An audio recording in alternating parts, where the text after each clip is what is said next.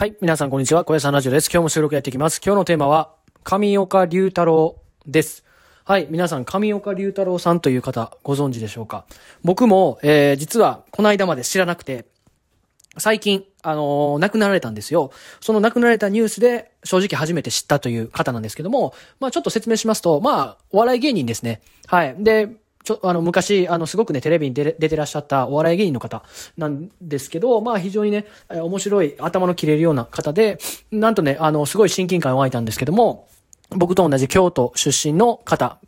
みたいなんですよ。で、その方の今日何をお伝えしようかなというところなんですけども、あのまあ、亡くなられたニュースが結構こう、ちょっと前ね、えー1ヶ月前ぐらいかな ?1 ヶ月前ぐらいに亡くなられたと思うんですけど、あのニュースで流れてて、その方が、あの、上岡さんが、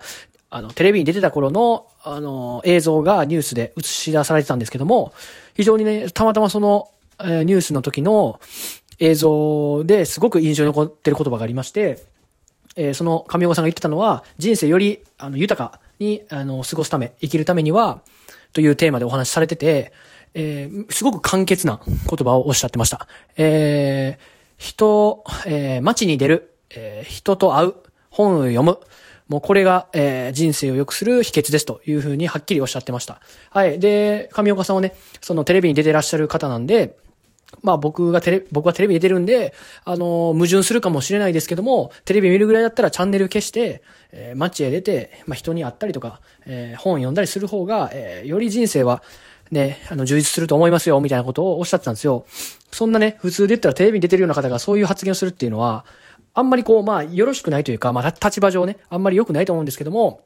それをね、自分の思ってることというか、本心をね、そうやってちゃんとテレビを通じて、視聴者の方にお伝えするっていうところを、あ見てね、あの、非常にこう、芯の持った方というか、非常にその、なんて言うんだろう、うーん、すごい方だなというふうな、あの、印象を、それ見ただけですけども、思いました。はい。で、やっぱり、まあ今 YouTube だったりとか、まあこのラジオ、ポッドキャストもそうですし、SNS もすごい発達してますけどもね、やっぱり、うん、死ぬ時に、あの、死ぬ時に多分思い出すのは SNS の動画でもなければ、うーん、なんか、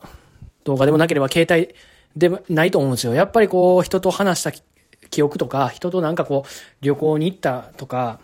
なんか人となんかしてるとか、自分でこう目標に向かって頑張ってる時とかのことをおそらく思い出すと思うんですよね。いつの時代になっても。多分、携帯を、携帯を見て笑ってるところを、あんまり思い出すって方はいないんじゃないかなっていうふうに思います。はい。ってな感じなんで、やっぱりその上岡さんがまあすごい昔ですけども、そうやってテレビでおっしゃってたことっていうのは、現、現代というか今でも、あの、そうだと思いますし、やっぱり人、街に出て、人と話して本を読むっていうのは、